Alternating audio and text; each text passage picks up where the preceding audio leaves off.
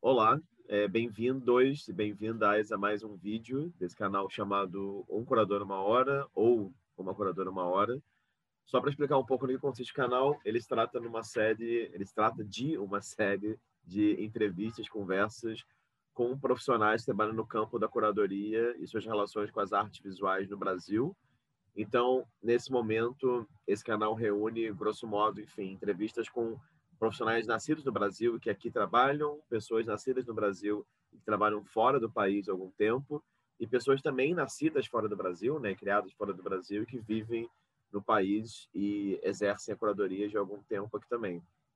Esse canal, então, de certa maneira, ele preza por uma diversidade de depoimentos, ou seja, no que diz respeito às diferentes regiões do Brasil, onde vivem os curadores e curadoras, as diferentes gerações também, né? Eu acho que é muito importante ter falas de pessoas que estão começando na curadoria agora, e pessoas que trabalham com isso há muito tempo, diferentes lugares identitários também, e talvez, né, assim, uma das questões mais importantes além disso tudo, diferentes concepções e práticas sobre o que seria curadoria nessas relações com as artes visuais.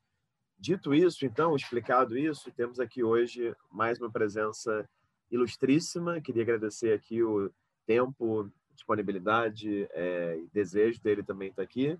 E queria manter uma tradição aqui, que é pedir para ele, por favor, se apresentar um pouquinho para a gente.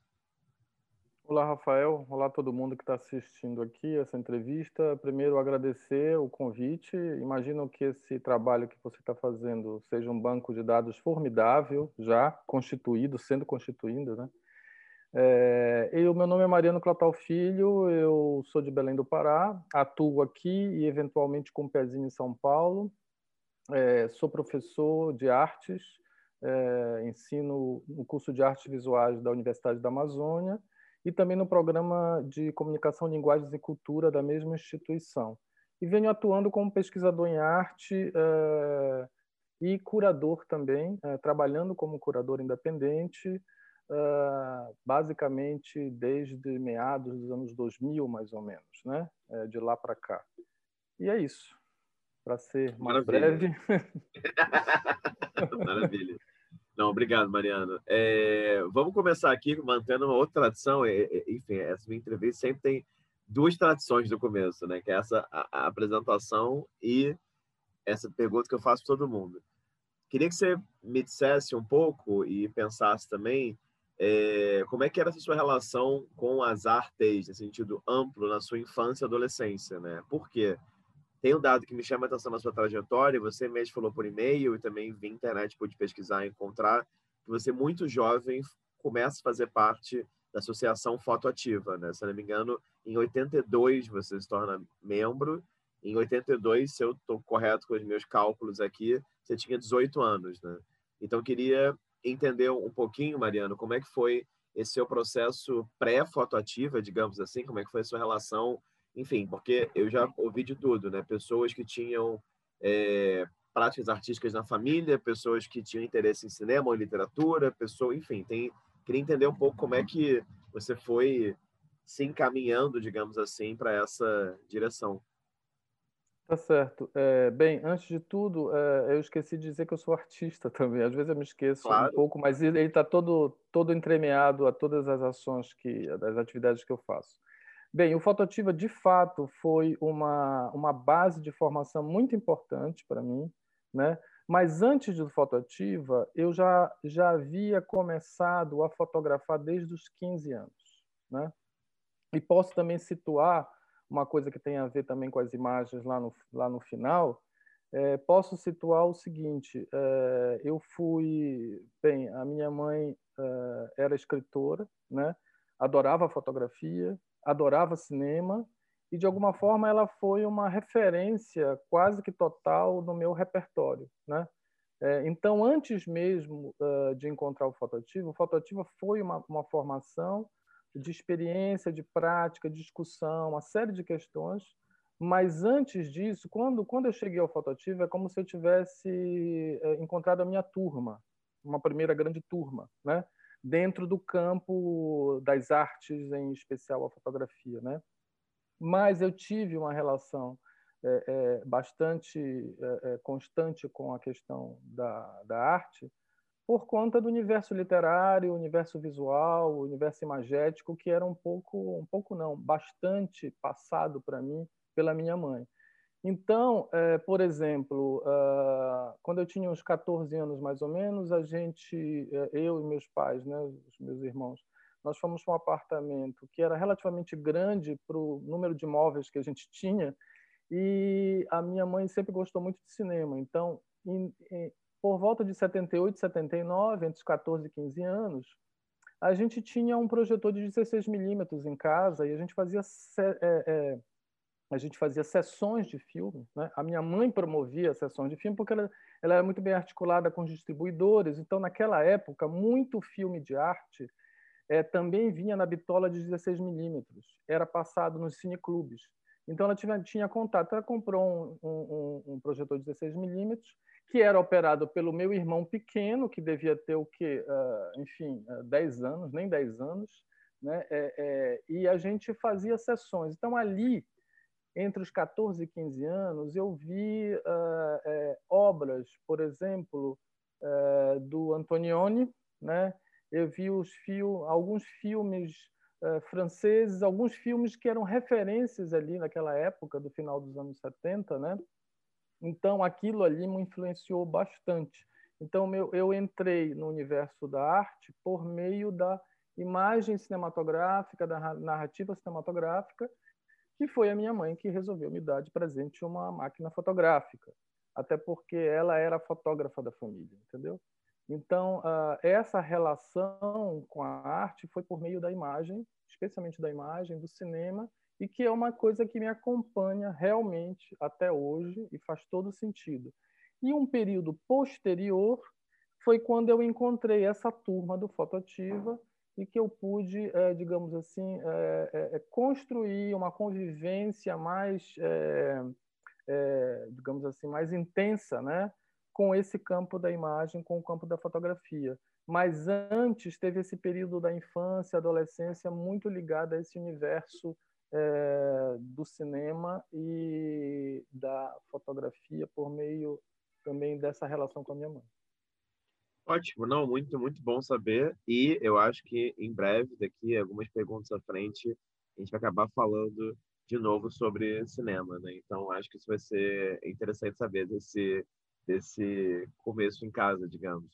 Agora, queria que você contasse então, Mariano, como que foi a sua experiência com fotoativa, porque pelo que eu vi também e pelo que eu pude stalkear, digamos assim, ali no seu verbete na enciclopédia do Itaú Cultural, né? Tem essa relação com fotoativa teve também essa sua. O Itaú Cultural fala. É, Mariano Clautal participou ativamente das Semanas Nacionais de Fotografia, né, em 85 em Belém, 87 em Ouro Preto, 88 no Rio, e aí, em 88 também, mais uma vez seguindo o verbete lá, teria sido a sua primeira exposição individual. Então, eu queria que você comentasse um pouco, assim, como é que foi né, esse, começo, não sei, desse encontro tanto com pares em Belém, de respeito à fotografia, quanto também com pares em outras regiões do Brasil, né? Com essas semanas nacionais de, de fotografia. Sim, é, o Fotoativa, na verdade, o embrião do Fotoativa foram as oficinas de fotografia, umas oficinas livres, independentes, é, ministradas pelo Miguel Scaoca, que era um fotógrafo recém-chegado é, da França, né? mas um, um, paulista, um paulista né? do interior da, da cidade de registro, né? E o Miguel chega aqui, começa a fazer várias oficinas, mas tam, também existia uma cena anterior na própria, eh, na própria cidade, né? Eh, e as, essas, essas oficinas elas vão começando a criar um grupo de pessoas, né? E que vai se formando, né? E vai se juntando. E eu estou bastante, assim, estou resumindo bastante, porque a própria criação da fotoativa ela tem, é, ela, ela é muito complexa mesmo no período histórico, né, do Brasil ali de Belém, né. Inclusive tem até um texto também que eu escrevi há um tempo atrás tentando dar conta dessa de como foi a formação do fotoativo, porque uma coisa interessante que eu descobri depois que eu fui escrever esse texto é que uma coisa é você viver, né, o tempo ali passando e depois de um tempo, décadas depois, você se esquece de uma, muita coisa porque você está vivendo ali. E aí foi interessante que quando eu precisei contar ou refletir sobre a, a, a, o embrião da fotoativa, eu descobri muitas coisas por meio de recortes de jornal, que eram coisas que eu estava participando, mas eu não estava me tocando como um componente ali no, no processo, né? fazendo parte. Mas ele é uma junção de coisas, né? E o Fotoativa, quando começou a, a, a, digamos, se, se constituir num espaço, num ateliê, muitas pessoas chegando, trocando ideias, era, uma, era, um grande, é, é, era um grande exercício de lidar com a imagem fotográfica, mas, mas lidar também com as relações de percepção sobre o espaço, percepção sobre a, sobre a cidade, né? e relações mesmo sociais, políticas, culturais com a cidade. Tanto que a gente, eh, o Miguel movimentava uma, os chamados fotovaral, né, que é, levava a fotografia para a rua, fazia os varais. Isso depois se expandiu também. O pessoal da Funarte no Rio também começou eh, a captar esse, essa maneira, essa maneira de expor, de levar para a rua e discutir as imagens, enfim, numa situação muito mais expandida já para fora dos espaços institucionais. Então ali tinha uma força muito grande. E também, uma coisa muito bacana também era que eram, uh, eram jovens, eram fotógrafos, artistas, né? digamos assim, fotógrafos, que era mais o, o ponto central, o eixo central, mas era um lugar é, frequentado por pessoas de diversas profissões, diversas formações. Né? Então, tem muita gente hoje que é engenheiro, é, que é médico, que é, é enfim, arquiteto, e que tem a fotoativa como formação até ampliada de percepção sobre o mundo. Então, o Miguel Skaok, ele, ele, ele, ele tinha essa ferramenta interessante que nos possibilitava trocar. Agora, no ambiente específico eh, dos projetos, por exemplo, projeto Cidade Velha, eh, enfim, vários projetos que eram organizados pela fotoativa, saídas fotográficas e tal, havia uma discussão muito grande desta relação que nós temos cultural com a cidade, com o espaço arquitetônico, com o espaço edificado da cidade, refletir sobre a memória, o patrimônio da cidade, as questões, mas era uma discussão muito intensa sobre linguagem. E uma coisa mais interessante também é que não havia essa, essa coisa de compartimentos. Ah, eu faço uma fotografia que é documental, eu faço uma fotografia que é experimental, eu faço uma fotografia. Não, não existia isso. Né? Simplesmente os, as provas contatos eram colocadas na mesa, era uma, uma galera, digamos assim, enfim, tinha 10 pessoas e um ia opinando, ia conversando, e não havia esse limite. Eu acho que isso é um dado interessante, depois que a gente entra num percurso mais profissional e que você observa, vai estudar as categorizações e às vezes determinadas amarras de territórios, subgêneros, essa coisa toda, e Belém tinha uma relação muito mais misturada é, nesse sentido de olhar a fotografia como uma coisa para além da fotografia, mas ao mesmo tempo, dentro da fotografia, não havia uma fotografia que era mais artística ou menos artística, entendeu?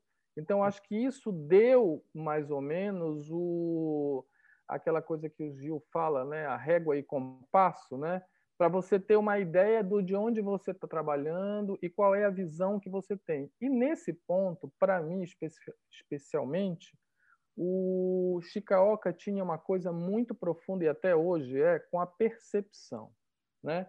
Na verdade, nós estamos no mundo, o que, é que a gente vê desse mundo? Então, tinha umas ah, muitos exercícios sensoriais, essa coisa toda, né? e que era também a base de algumas questões. Isso formou gerações de artistas, fotógrafos e professores também, educadores nessa área.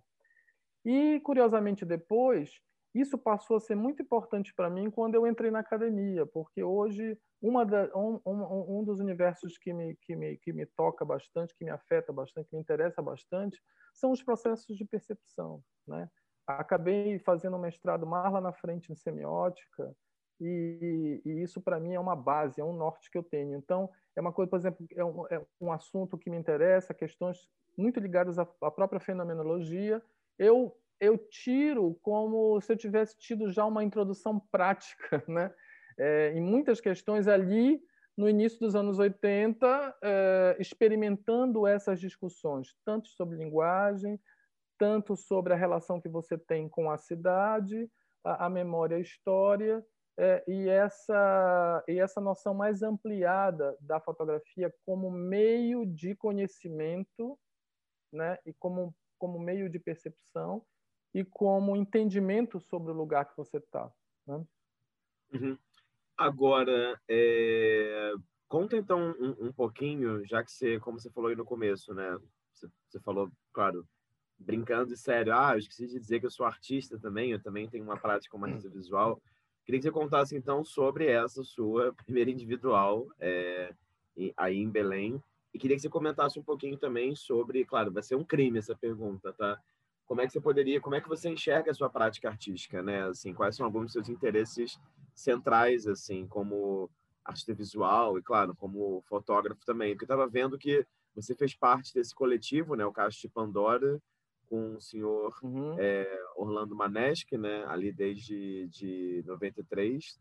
É, uhum. Então eu queria que você comentasse um pouco assim, como é que foi essa primeira experiência, como é que foi, como é que você né, se entende como artista visual.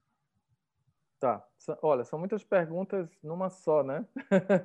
Mas assim, eu vou tentar é, falar sobre a minha primeira. É, eu tive uma primeira individual em 88, se chamava Paisagens da Janela ela era muito, muito influenciada pelas experiências que eu estava tendo com os projetos da Fotoativa, com relação da cidade, memória, espaço arquitetônico. Isso, isso me influenciou muito, não só pelo Fotoativa, porque assim eu já quis ser arquiteto. Né? Não fui arquiteto porque não tinha condições é, de dar conta da matemática, da física, essa coisa e a arquitetura ela está muito uh, uh, presente no meu trabalho de artista, né? É, então a primeira exposição é, se chamava Paisagens na Janela. Ela foi na Galeria Ângelos, que era uma galeria de arte que ficava dentro do Teatro da Paz. Ela, ela não, ela não, não existe mais, né? Ela é uma galeria que dava de cara para o Bar do Parque, né? É, onde é um ponto, digamos, nervoso do centro, né?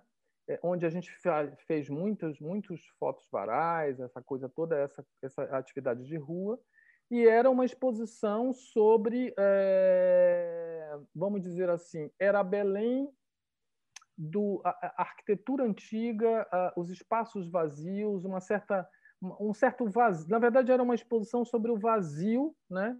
É, e tinha relação muito com esse espaço edificado que era signo da memória uh, de uma Belém antiga, né? É, meio esvaziada. Tinha um toque bastante acentuado uh, de um certo um, um, clima meio Eugênio Adjé, né? porque era uma figura também que era um fotógrafo nessa passagem do século XIX e XX que me influenciava bastante até hoje tenho muita muito interesse no trabalho dele então, tinha um pouco uh, essa influência arquitetônica, essa preocupação com a memória, é, é, é, o espaço arquitetônico como, digamos, esse suporte de uma memória urbana, né? E era uma reflexão também, era uma chamada de atenção para a preservação dessa cidade que já estava se apagando, né? É, Paisagem da Janela tinha uma relação com a música do Loborges, né? Também tem o meu lado também musical, que tem aí que, que, que, que atravessa o meu, a minha trajetória. E é, foi a primeira experiência individual. Claro que eu já estava envolvido com uma série de coisas do Fotoativa e tal, e eu até, até em 2018, né, eu estava brincando com os meus amigos e tal, e aí eu parto para a segunda pergunta sobre como é essa questão do artista, é uma, é, uma, é uma pergunta que eu não vou saber responder plenamente. Eu, vou, eu acho que eu vou, vou responder parcialmente. Mas, curiosamente, eu sempre fui muito econômico em termos assim. O meu próprio ritmo de artista, de produção de artista, ele sempre é, foi muito econômico, muito vagaroso, muito comedido, né?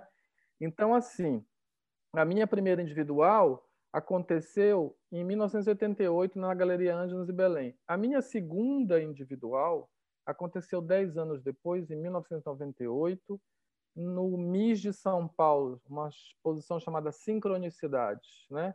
que já olhava o espaço urbano muito mais aberto no mundo inteiro, né? que era um outro, uma passagem. A minha terceira individual foi em 2008, dez anos depois, né? que aconteceu uh, no Museu do Estado do Pará, no MEP, em Belém. E a minha quarta individual foi em 2018.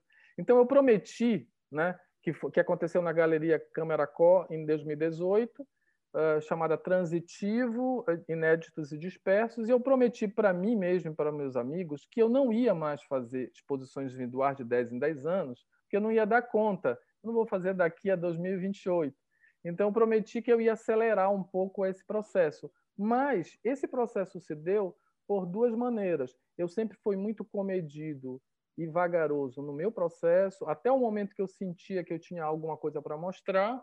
Nunca tive pique para, é, digamos, para produzir para editais, o tempo todo no calor da hora, nunca, eventualmente, pontualmente, participei daqui e ali, e, e, convites e tal, mas se deveu também que foi entrando no meu processo uh, uh, uh, profissional o interesse pela pesquisa, o interesse pela academia, a curadoria, né? e isso foi tomando um certo protagonismo. Né? É, e aí isso ganhou um espaço maior e, claro, que ralentou mais ainda né? a minha produção artística. Então, assim, eu achei que o meu ritmo era aquele mesmo, mas eu comecei a me incomodar na última década é, de que eu estava fazendo uma exposição, quer dizer, um trabalho que se fechava de 10 em 10 anos. Então, eu estou numa tentativa uh, de acelerar um pouco esse processo, mas, em parte, também foi por, pelo desejo da pesquisa, pelo trabalho do outro, uh, do, dos outros artistas, enfim, pela minha atividade de, uh, de pesquisador, curador, crítico. Né? É, agora, queria então, talvez, já pensar essa sua relação com com a, com a curadoria, digamos, porque quando eu estava vendo, o, o, enfim, algumas versões do seu currículo que eu achei via internet, na verdade, o seu currículo Lattes, né? Ele fala que, e se me corrija se eu falar alguma, alguma coisa errada, tá? É, mas ele fala que você fez a curadoria e de uma mostra chamada uma mostra panamazônica de cinema entre 98 e 2006. Sim. E depois, se entendi uhum. corretamente também, você trabalhou com programação numa sala de cinema chamada Cine, Cine Estação. Estação. Uhum. Estação, é.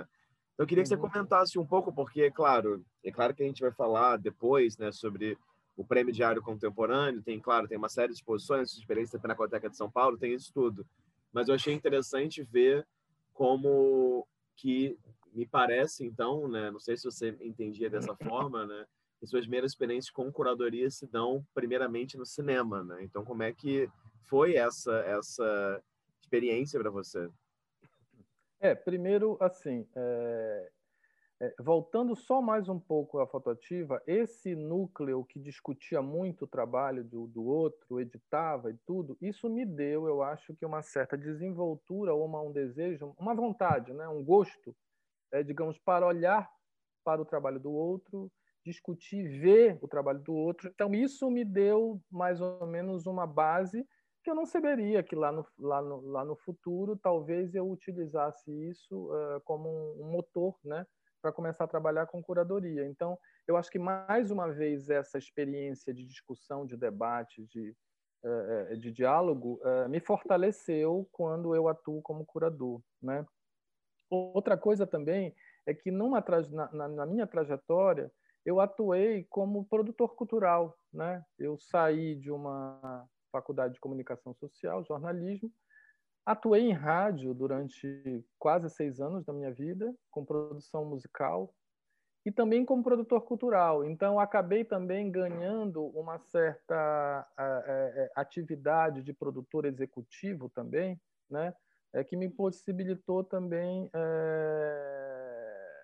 vamos dizer assim, trabalhar em campo, né? organizar as coisas e tal. Então, no meio desse processo, uh, como produtor cultural, eu trabalhei em duas instituições, especialmente uma instituição é, estadual de cultura, né? É, e que eu fui, foi quando eu comecei a fazer uma coisa que me, me, me, ocupou sete anos da minha vida, que eu fui um programador de cinema. Primeiramente, antes do Cine Estação, eu fui programador de cinema do Cine Líbero Luchardo, que é uma sala de 100 lugares aqui, que é uma referência uh, do cinema, digamos assim, mais alternativo, do circuito mais alternativo em relação ao circuito comercial. Então, por conta de uma, de uma função de técnico cultural num determinado período da minha vida, eu fui acionado para ser o programador do Libero Luchard. E, posteriormente a isso, uh, no meio desse processo, teve a Mostra Panamazônica de Cinema, que durou vários anos e que eu era um curador da mostra também, porque eu já era o programador de cinema do Líbero lá. E o Cine Estação veio a reboque dessa experiência, que foi uma, um período maravilhoso também, porque o Cine Estação era uma sala enorme, num lugar aqui que uh, na Estação das Docas, que era meio é um teatro, cinema, um multiuso e tal, e que a gente tinha umas programações de cinema. É, então eu já eu, mais ou menos eu, eu, eu, fui programador de cinema e curador de mostras né durante sete anos. Então é, eu já vinha também de uma experiência como espectador desde o final da adolescência e tal. E eu entrei nesse e era muito interessado também por crítica de cinema e tal arrisquei a, a, a, a muito jovem também eu escrevi alguns artigos e tal porque aqui em Belém é, é, é, é, houve um movimento, hoje é menos, né? mas é uma, é uma cidade também que viveu intensamente um circuito crítico de, de, de, é, de artigos, de colunistas, né? digamos, do cinema. Existe, existiu uma cultura muito forte né? do colonismo de cinema aqui, e eu era um pouco, muito, um pouco não, bastante ligado a, a esse circuito, e aí acabei entrando também na função como uh, de programador de cinema que me deu o maior prazer, assim, sabe? É, porque era um período muito. Aliás, ter sido radialista e ter sido programador de cinema, eu posso dizer que foram os períodos mais divertidos da minha vida, né? porque você reclamava que você trabalhava muito, mas você lidava com música e cinema o tempo todo e você programa, na verdade, o, de, o, o que, o, que o, o, deleite do público. Né? Você fazer uma programação de uma hora de música para o público ouvir é uma delícia. Né? E você fazer uma programação de cinema é, é, é, ao longo de um ano inteiro, quer dizer, é, é também uma narrativa que você, que você cria né? com os filmes. Então, eu me sentia muito à vontade e fazia um tipo de programação que não era pautada é, num rigor crítico, no sentido assim, eu era um intelectual crítico do cinema, não. Sempre consumi muito isso, sempre li muito, mas eu não era rigorosamente um crítico de cinema. Mas a minha experiência como espectador, interessado pela crítica do cinema, pela, pelo pensamento do cinema, me dava um certo gás mas eu também programava as salas com o olhar do público também. Então, eu fazia um pouco, para mim, montar uma programação mensal de dois meses numa sala de cinema era como fazer uma programação musical de duas horas, né? que você cria uma estrutura, cria uma narrativa e você trabalha também com ritmo e vai trabalhando com o público. Então, era uma delícia para mim. Eu me lembro que eu reclamava muito, porque, eh, enfim, era às vezes me via o filme não chegou, a lata de filme não chegou, no, no, no, né? e aí como é que a gente vai? A sessão não vai abrir por causa disso? Era tudo, era, era geralmente era um período assim, tinha umas tensões, mas eu me lembro que a minha mãe falava assim: você está reclamando de trabalhar numa, numa, numa das profissões mais charmosas que existe, que é ser programador de cinema, né? Então, assim, foi um período também que me formou. Agora, claro, tem um lado, me formou muito visualmente né? desde a adolescência e trabalhando profissionalmente. Então, eu deixei porque acabei deixando. Adoraria voltar, especialmente na, na questão da, do cinema, mas é porque eu fui acabei saindo da instituição que eu trabalhava, onde eu exercia esse, esse, esse trabalho de programação de cinema. Agora, já no Cine Estação, como tinha uma é, aqui na Estação das Docas, em frente ao Rio, é uma estrutura de ferro, de vários bares e tal, e tem uma parte cultural, a gente pôde fazer, é, num período ali do, é, da primeira fase ali do, dos anos 2000, eu fazia uh, umas maratonas, sabe? Assim, filme de manhã, de tarde, de noite, e aí agregava também, as pessoas vinham tocar. Então, eu fiz umas maratonas e que mobilizava, a, a, digamos assim, a, a programação de cinema a outras linguagens. Então, assim, foi um período realmente que me formou muito, eu gostei muito de fazer. Agora, tudo isso entra como repertório e como formação do que eu faço hoje, né? Porque o cinema, ele acaba sendo, digamos assim, a base, né? Uhum. Queria que você comentasse, então, Mariano, é... seguindo um pouco aqui, sobre essa experiência que você tinha me dito que você considera ali um pouco que foi uma primeira curadoria de exposição, né? Que é esse projeto de uma fotografia contemporânea paraense, Panorama 80/90, que você fez ali em 2001. É, porque eu achei interessante isso e aí achei interessante pensar também como que me parece que, claro, na sua pesquisa, partindo até dessa sua fala agora sobre a ideia de Pan-Amazônia, né? como me parece também que há um interesse, em claro, em pensar a história, o desenvolvimento e os muitos lugares da fotografia no Pará, né? Assim, claro, o que seria essa fotografia contemporânea paraense, né? Eu queria que você contasse um pouco, assim, também, né, como é que eu ia fazer essa exposição e como é que foi esse desafio de colocar o trabalho de outras pessoas no espaço, né? Que é muito diferente do desafio de programar uma, uma sala de cinema. É, eu, eu acho que uh, a experiência com, a, com esse projeto, Fotografia Contemporânea Paraense, Panorama 8090, foi a primeira experiência grande que eu tive, assim, de uma responsabilidade maior uh, com essa coisa também que eu, uh, digamos, que eu atuo muito hoje, né?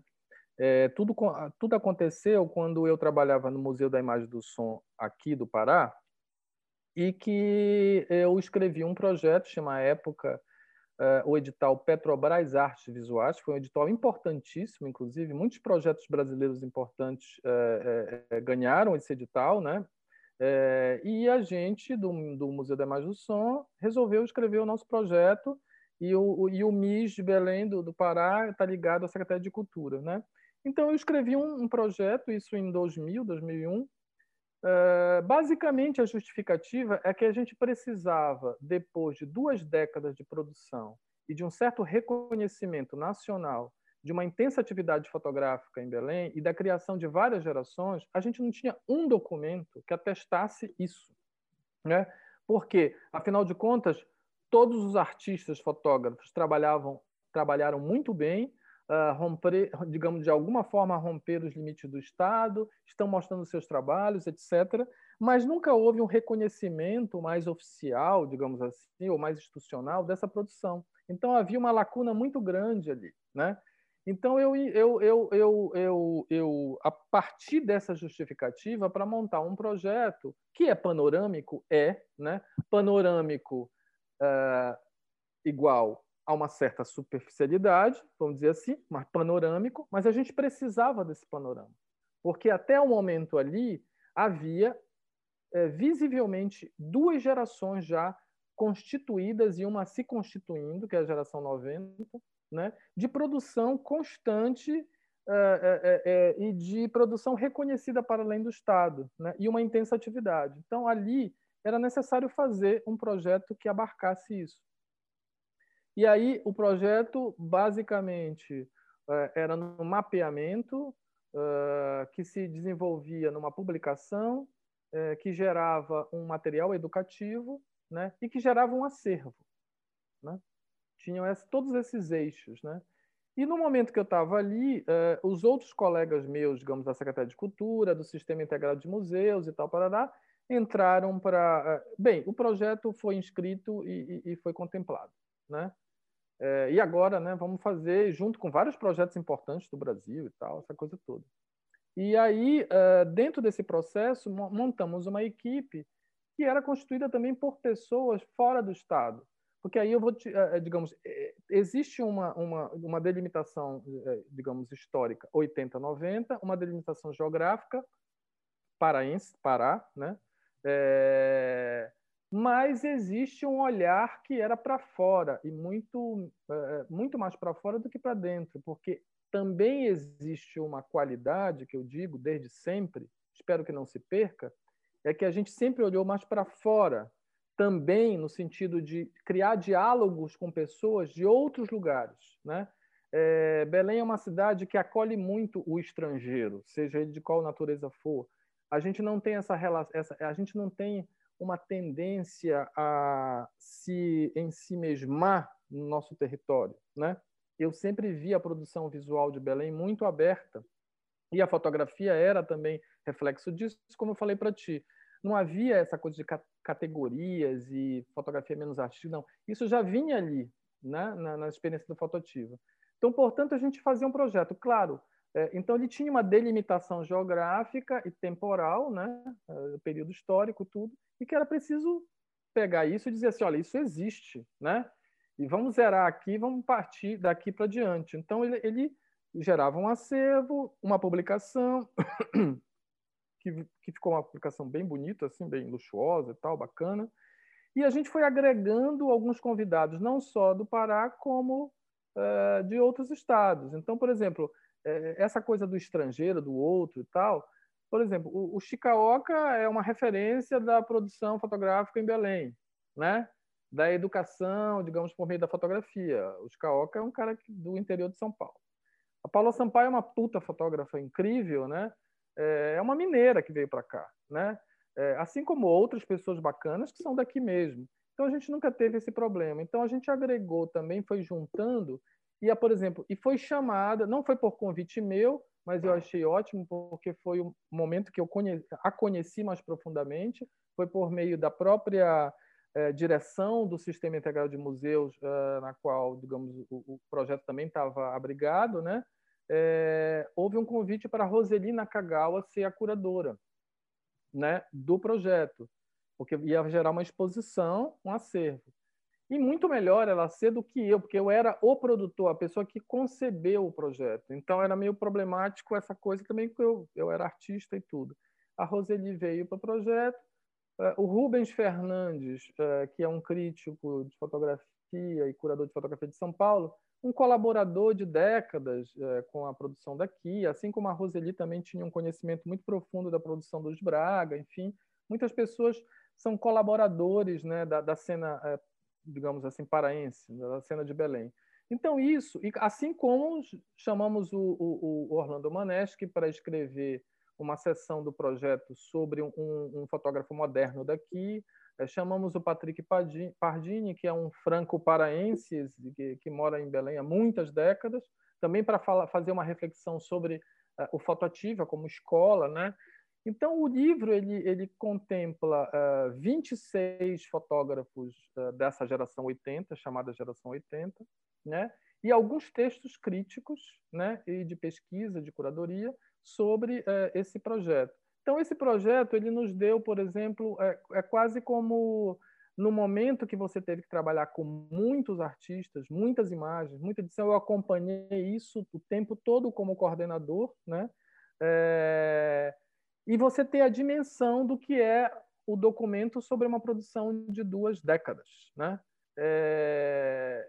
E apontando por uma geração que até naquele momento estava se constituindo o que a gente chamava de geração 90, é, que estava inserido de seu Maués, estava inserido o Alberto Bittar, entre outros e tudo.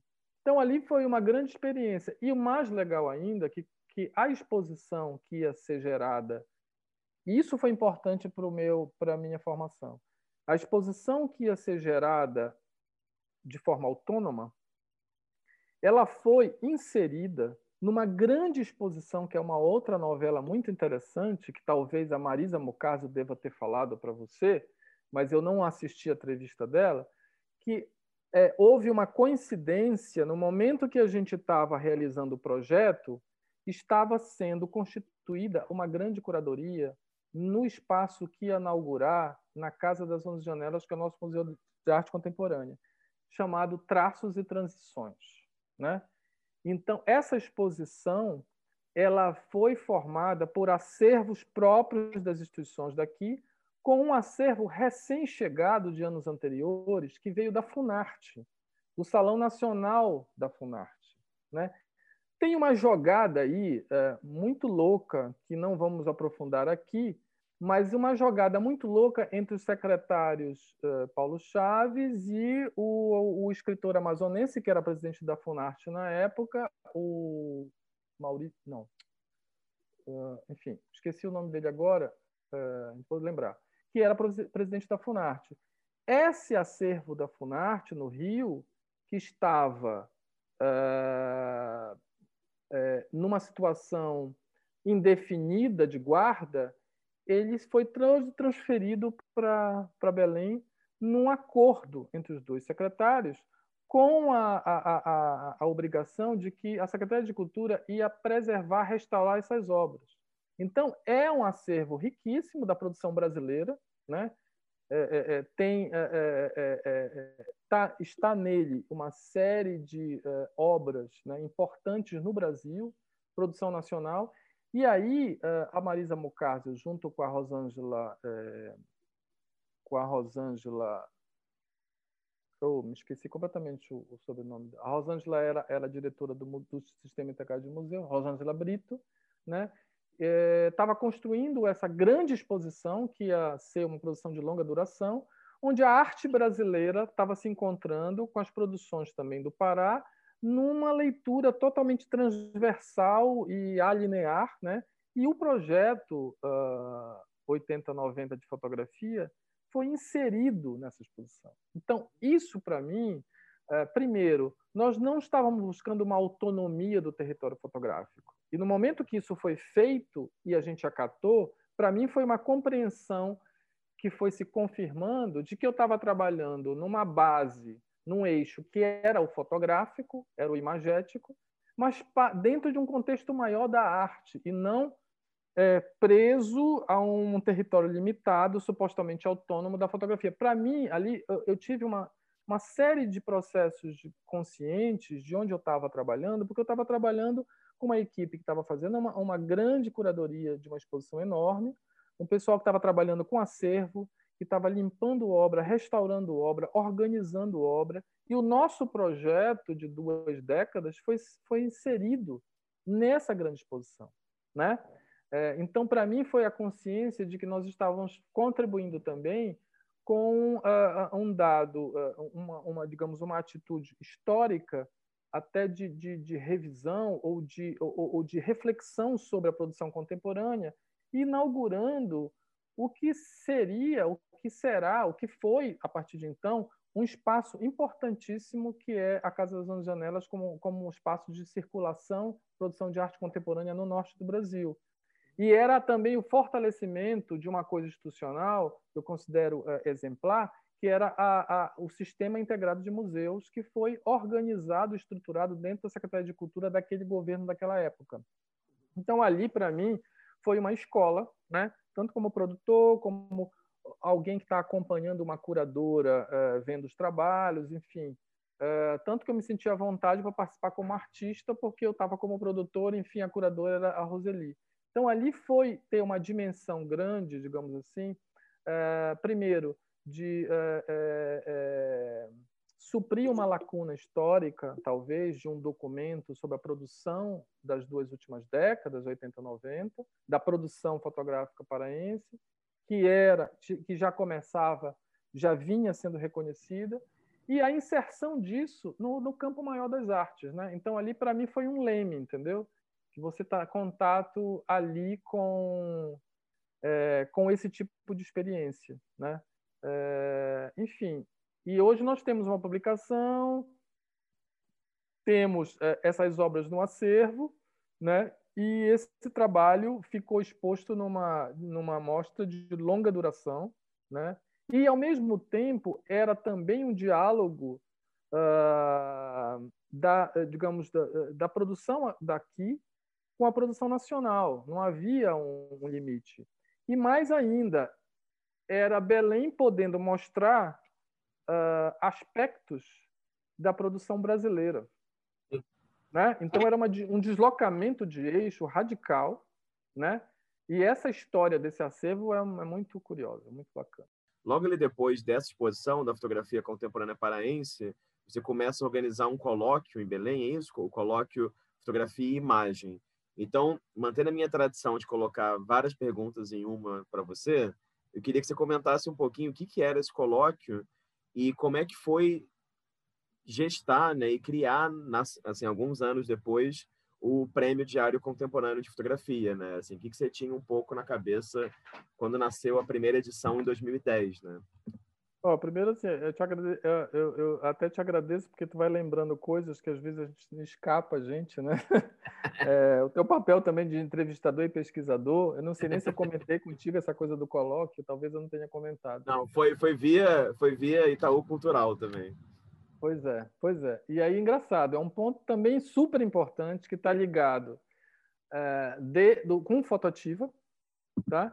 Mas tá, tá, tá, tá aponta para a minha, minha experiência anterior, no passado, entre aspas, e aponta para o meu futuro também. É, o, o colóquio fotografia e imagem, né? justamente também fotografia e imagem, né? era, era bem para marcar, é, é, como se fossem dois territórios que estão ali também. É, o colóquio ele aconteceu quase casualmente quer dizer, o primeiro colóquio ele aconteceu de forma muito amadora, no sentido assim, junta aqui, junta ali, vamos fazer um colóquio. É... E ele tem a ver com a, com a minha ação na fotoativa. Por quê? Eu já estou no momento mais acadêmico de vida, tá? mais interessado numa, uh, numa sistematização de pesquisa, enfim, uh, mas eu tenho o meu cordão umbilical com a fotoativa, né? Então, o colóquio ele é um projeto da Fotoativa criado por mim dentro da Fotoativa. E, claro, que com parcerias com outras instituições. Então, o colóquio ele foi criado na, com a necessidade de criar um espaço uh, para reflexão sobre a imagem e sobre a fotografia. Mais uma vez, puxando a fotografia como eixo, abrindo a outras linguagens e outras discussões para além uh, digamos, do território da arte, nesse sentido, mais ampliado. E aí, o primeiro colóquio ele aconteceu a partir de uma exposição que eu fiz como artista junto com Alberto Bitar, que se chamava Noites Brancas. Né? É, tanto o Alberto como eu, a gente é, até, até o início dos anos 2000, a gente tinha ah, uma fotografia muito ligada com preto e branco. Eu sempre fui ligado com preto e branco. Enfim, fotografei a partir dos anos 80, final dos anos 70 e tal, muito ligado com, com a estética do preto e branco. E, obviamente, e, e, a gente tinha. E ele é de uma outra geração, ele é um pouco mais jovem, né? E, quando, e, e eu produzia algumas coisas que eu escondia achava que eram abstratas demais, ou achavam que eram alguma coisa. Volta e meia eu mostrava alguma coisa e, e, e, inseria no meu, no meu trabalho fotográfico. Mas o Alberto ele veio já quebrando tudo, já numa outra geração, fazia uma, uma, uma, uma fotografia extremamente urbana, muito desmanchada, né, onde você tem a sensação da cidade, o fluxo, digamos, a vibração da cidade, e, e, e, é uma fotografia onde tinha muitas nuances de preto, cinza, branco e tal. E é uma fotografia muito urbana que me chamava atenção e me, eu me identificava. Então, com, conversando, amigos e tal, vamos fazer uma exposição juntos, porque ele me encorajou, de certa forma, de tirar da gaveta algumas coisas uh, uh, que eu não mostrava tanto. Então, a gente fez uma exposição no MEP, uh, numa das salas de lá, chamada Noites Brancas, onde a gente juntava os nossos ensaios urbanos é, abstratos, é, hipersubjetivos, é, que não tinha nada a ver com a, com a, com a é, que não tinha nada a ver com uma certa estética é, amazônica, essa coisa toda. A gente sempre fugia um pouco disso, que a gente é basicamente urbano mesmo. E a gente juntou essa exposição, foi uma exposição bem legal. É, e aí a gente achou que no momento dessa exposição cabia um evento para debater os processos. E naquele momento eu tinha recém me, é, digamos, é, defendido a minha, o meu mestrado também, e já estava muito interessado em, em, em, estudar o trabalho dos fotógrafos mais como um crítico e tal. Já estava começando a, a, estudar o trabalho da Paula Sampaio, por exemplo. E ali surgiu um colóquio que eram basicamente três ou quatro uh, uh, uh, pessoas, professores e tal, curadores e tudo, de Belém, falando sobre um tema, né? É, então a gente fez isso de uma forma super não amadora, mas assim com os recursos próprios, né? É, e ali se estabeleceu um campo de discussão muito interessante, muito legal, e que a gente resolveu levar adiante por meio do Fotoativa em parceria com, uh, com, uh, com outras instituições.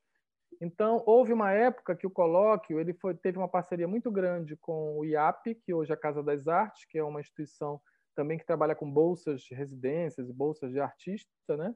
É, a Paula Sampaio trabalhou comigo também, dando uma força naquela época que ela trabalhava nessa instituição, né? E aí ele se construiu ao longo da década de 2000 em é, seminários, né? Havia um tema, né? E aí, nesse momento, 2000, 2000 eu acho que ele teve oito edições assim em sequência, anuais, né? que a gente começou a trazer pesquisadores de outros estados, curadores de outros estados, historiadores, também junto com os pesquisadores daqui. Então, era um, um, um, era um projeto que nascia de dentro do Fotoativa, com uma com uma eh, feição acadêmica, justamente porque eu, eu era, digamos assim, o coordenador e achava importante ele ter esse aspecto, porque a gente estava interessado nos pesquisadores, né?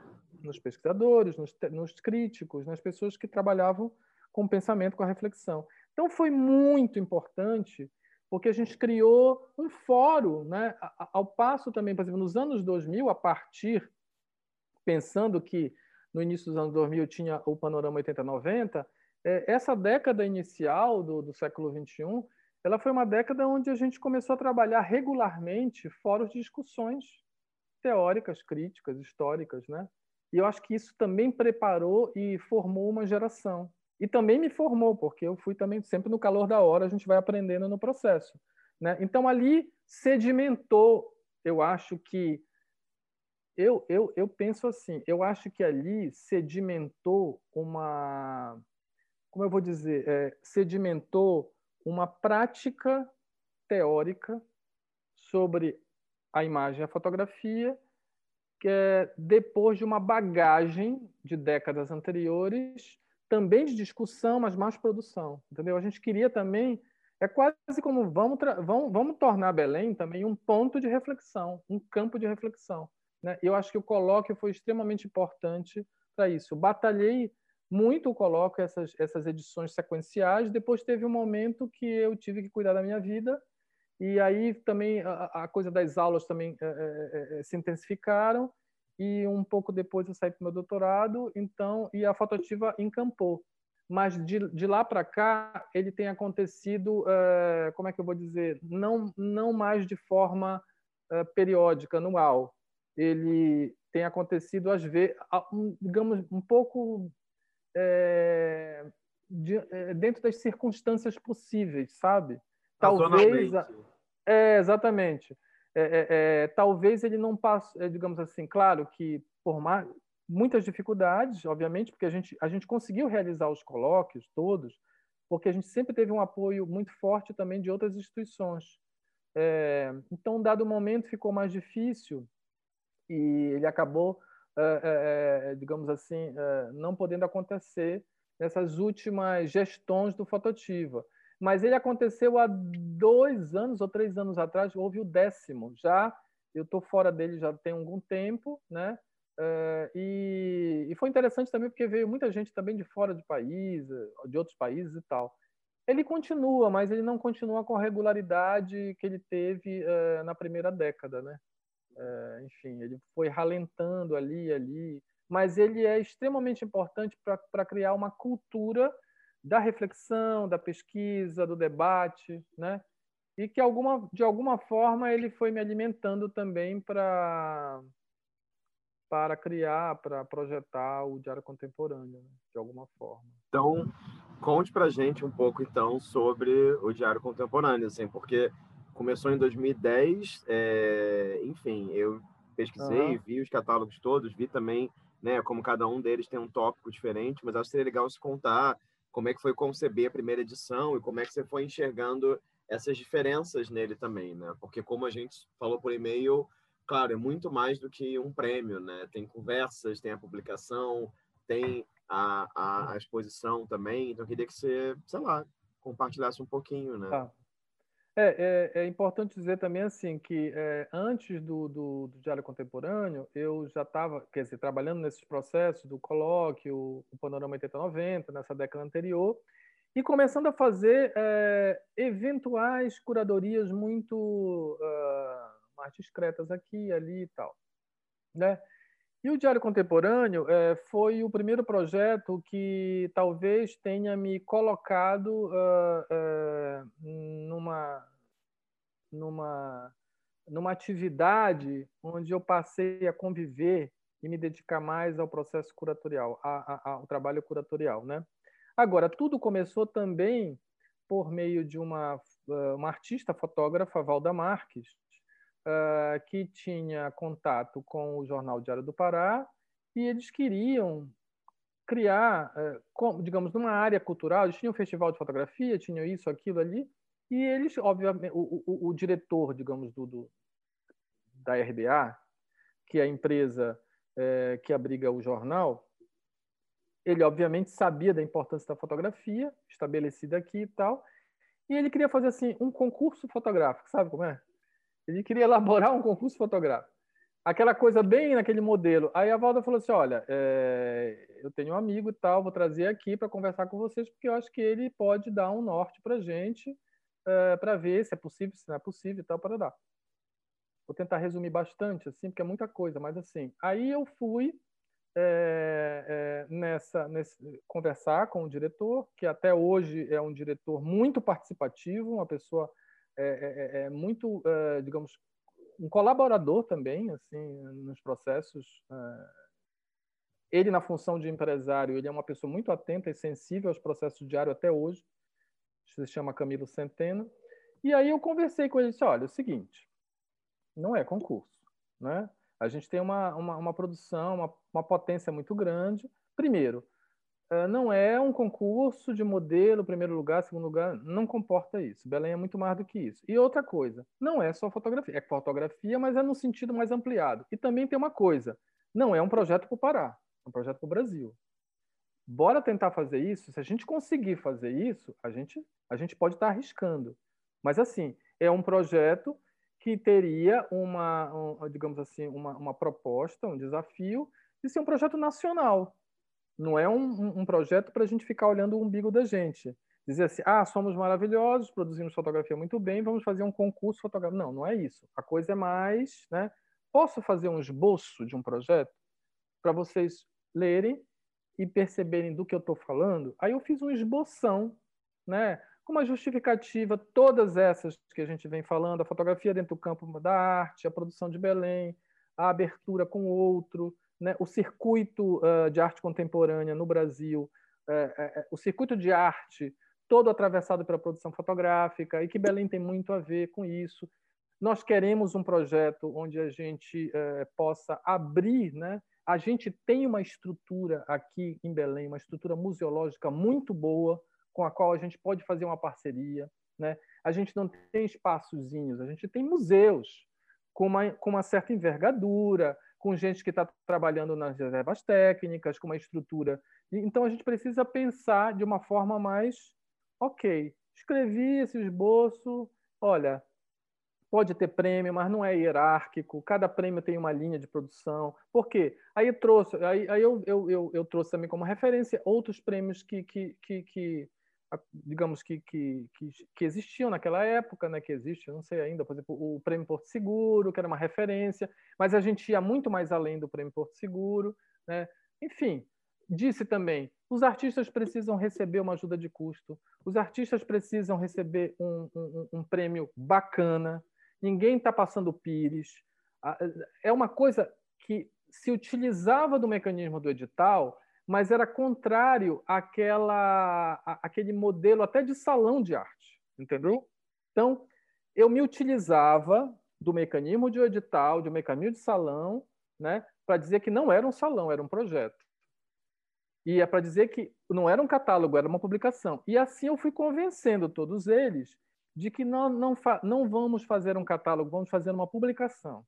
Por quê? Porque a publicação vai conter artigos, ensaios, críticos, tarará, tarará, vai conter todas as imagens uh, dos artistas, mais isso, mais aquilo, e a gente ia ter uma programação de formação, né? que era justamente juntar. Aí eu pude voltar a ter o poder, né? vamos dizer assim, de ter um campo de, eh, de discussão de pesquisadores, como eu tinha no colóquio, né? E, e, e fiz também do prêmio, uh, sendo também, tendo como suporte, uma programação de encontros, que vão se dando ao longo do, do processo todo. Então, eu convenci eles, né? E eles disseram, então, vamos lá. Eu sabia também que podia ser arriscado, mas eu acho que a gente, tipo assim, é como se eu acreditava que a gente tinha um certo cacife, né? Já que Belém estava bem na foto, um cacife de propor um prêmio com a mesma sofisticação, vamos dizer assim, de um prêmio Porto Seguro, mas que pensasse para além do limite da fotografia, que pensasse para um projeto de formação. Então, basicamente, nasceu com essa ideia. E claro que eu criei mecanismos para que esse projeto se transformasse realmente Uh, claro que eu não vou dizer que ele é 100%, uh, uh, digamos, bem sucedido, eu acho que ele tem muitos problemas no caminho, nós estamos uh, vivenciando um momento de mudança nele, mas eu criei mecanismos que, da, que, que davam para ele esse estofo, vamos supor assim. Então, é, primeiro, ah, um tópico não era um tema, não era uma ilustração normalmente é, de um concurso, né? Aquela coisa da, da fotografia é sempre ilustrativa de um tema. Era uma questão, era um mote, né? Então havia um, um conceito curatorial, né? Aí eu estou começando a agir nesse, propondo uma linha curatorial, propondo umas discussões para provocar os artistas dentro desse tema, mas sempre bem ampliado, né? Então, estabelecemos é, até 25 artistas. a parceria primeira foi com o Museu de Arte da UFPA, é, nos dois primeiros anos. Né? É, no terceiro ano, ele já, foi, ele já se expandiu para Casas das Janelas e para o Museu da UFPA. Né? Agora, mas tem uma questão também, voltando aos mecanismos. Primeiro, eu puxei para as comissões uh, julgadoras, jogadoras, as, as comissões, curadores, pesquisadores, fazendo também uma opção uh, por jovens pesquisadores e curadores, mas também sem, sem alijar uh, pessoas com, com uma trajetória mais antiga, né?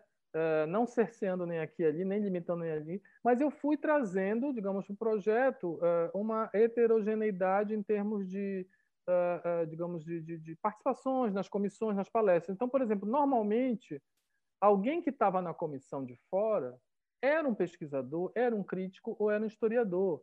Então, ele inaugurava, vamos supor assim, com uma palestra um, ou uma conferência, o início de uma programação que se dava. Então, ele vinha para a seleção, mas era feito um convite formal para ele, para ele apresentar uma palestra. Né? Então, assim, isso cria no projeto um espaço de pesquisa, reflexão e formação. Né? Então, eu fui trazendo essas pessoas, até porque, de alguma forma, eu já estava é, dentro do circuito acadêmico e sempre fora, dentro e fora, dentro e fora, e, e, e, e, achando que acho que o projeto tinha que ser alimentado basicamente por pessoas que realmente militavam na academia de alguma forma ou eram pesquisadores, independente de estarem completamente na academia ou, ou parcialmente, mas eram pessoas comprometidas com a reflexão.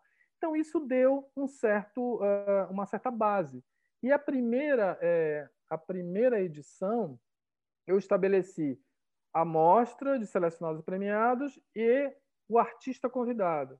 Então, assim, era um projeto jogado para o Brasil. Ele não olhava. Inclusive, eu tive alguns problemas, edições depois, que começaram a reclamar que não tinha aparência na exposição, essa coisa toda. E eu tive que me virar aqui e ali, mas eu disse assim: é um projeto, ele tem muitas sessões. Né? E aí, é, o, o artista convidado ele é necessariamente uma pessoa que tem trajetória no Pará. Né? Onde eu trago pesquiso o trabalho e faço uma exposição inédita que não é panorâmica e nem homenageante, não sei nem se existe essa palavra. É uma, é uma, é uma, é uma apresentação de uma obra, de uma exposição, onde tem uma leitura a partir de um recorte. Então, é um trabalho de pesquisa de, de fôlego mais curto, mas é. E assim tem sido feito. Né? E eu, é, estrategicamente, escolhi dois artistas. Na, a primeira edição teve dois artistas convidados, depois eu abandonei a ideia porque era, era muito custo, né? Eu não tinha condição de bancar dois artistas convidados, porque eles recebem cachê, a gente produz o trabalho, para tudo é feito bonitinho, dentro, do, digamos, do que deve ser feito. Mas eu escolhi o Dirceu Maués e a Cláudia Leão. Né? Cláudia Leão é uma artista que, trabalha, que teve com a gente no Caixa de Pandora, é uma artista muito importante nesse processo dos anos 90 para cá. A pessoa que atuou muito nessa fotografia que se expandia para outros suportes. Mas, estrategicamente, o, o Dirceu trouxe uh, as experiências dele de uma residência em Berlim, né? e ele mostrava duas videoinstalações, uma passada, uma, uma feita é, na, na, na, praça Berlim, na Berlim Alexanderplatz, que era um 360 graus lá, e o outro era numa praia do Outeiro, uma praia super popular aqui da região do Belém. Né? Dois universos culturais completamente diferentes, um artista daqui jovem, 2010 ele era mais jovem, né? É, e, e, e, e, trazendo uma videoinstalação, que é muito bacana, que ele faz, é um processo muito interessante, desse, é, é, é pinhole que vira cinema, que vira edição, que vira isso, que vira aquilo, e a Cláudia Leão com praticamente com uma exposição que, era, que eram objetos, né? eram janelas grandes, que tem a ver também com o trabalho que ela fazia desde muito tempo, e que é uma fotografia que vai para o objeto, para a escultura, para a instalação também. Então, esses do, essas duas figuras, o Disseu e a Cláudia, era para dizer assim: olha a cara do projeto de área contemporânea de fotografia. É esta cara. Né? A gente está entrando aqui olhando para o circuito maior. Né?